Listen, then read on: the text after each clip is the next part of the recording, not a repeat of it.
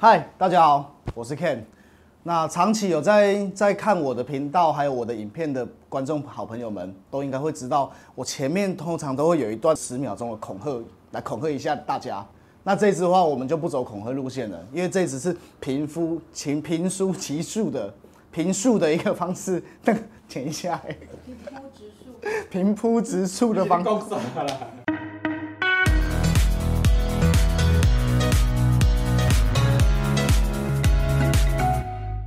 平铺直述的方式来稍微大解析一下我们的各个族群适合买什么房子。第一种首购族啊，不好意思，这个就是小弟的专业了。首购族，首购族适合买什么样的房子呢？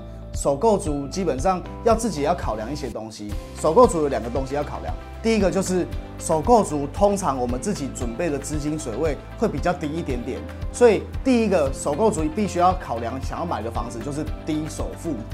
哦，我们常常看到我们的广告建案上面都会有什么五十八万低首付就可以入手，还是七十八万低首付就可以入手，这种就相当适合首购族来买房子。那除了这一点以外，首购主要有一个很好的一个买房子的心态，叫做先求有再求好。首购主没有办法，因为我们现在目前的资金水位比较低，所以你没有办法一次到位。很多首购主都会有一个梦幻泡泡哦，那个梦幻泡泡就是我想要买什么样的房子，我想要有什么需求，加东加西，加东加西，我想要有浴缸啊，我想要有有什么大露台啊那些的。在首购族阶段的我们的话，先不要想那么多，我们先求有再求好，且可以先买一个我们市区的套房，或是买那个一加一房，那先满足我们先有完成买房子的梦想再说，这是第一步。第二种是我们的新婚族，新婚族要买房子的最大的重点是在哪里呢？就是因为我们两个小夫妻刚结婚，那两个家庭来生活在一起的话，我们最后的一个目标也许会有结婚生子，有这个需求。那生小孩的话，就必须要为未来的孩子要留一个房间。所以新婚族跟首购族最大的不一样是，首购族解狼爸转给爸，那新婚族是必须要哎考量到未来我我们的小朋友的部分。所以 Ken 在这边建议买两房或是二加一的房房源，为我们未来的孩子来去做准备房源的部分。那另外一个就是也有可能吼，因为新婚族吼有可能会跟我们的长辈。偶偶尔会来这边住，所以也预备我们的一个孝亲房。这是新婚族买房子最重要的一个心态，就是必须要留房源。第三个叫做换屋族，换屋族通常就是新婚族再过个十年、过个五年进化而来的，那就是换屋族。原本我们的房子并不大，是两房或是二加一房嘛。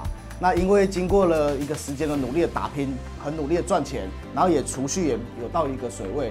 所以就想要以小换大，所以换屋主最大最大的一个方向就是以小换大。那房子其实，在华人社会里面还有另外一个功能，叫做储蓄。那个我们换屋主这边可以把房子的部分当成储蓄。房子其实是一个很有利在银行里面最重要的担保品。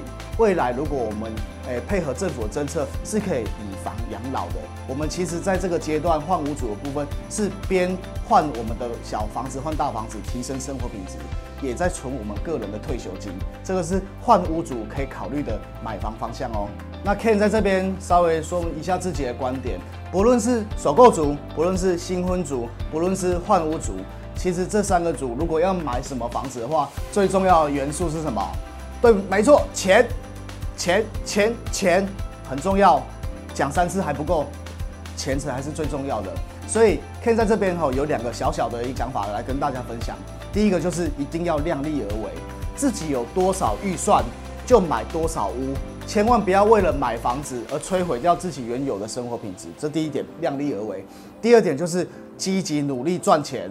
好好的提升自己的工作能力，让老板加薪，然后让自己创业的话，有把生意越做越好，那我们就可以慢慢的用房地产来实现自己人生的梦想哦。以上就是我们这一集的内容。如果你喜欢我的 Pocket 节目，请帮我订阅起来，这样你就不会错过下一集精彩的节目喽。我是买房首购专家 Ken，我们下一次见，拜。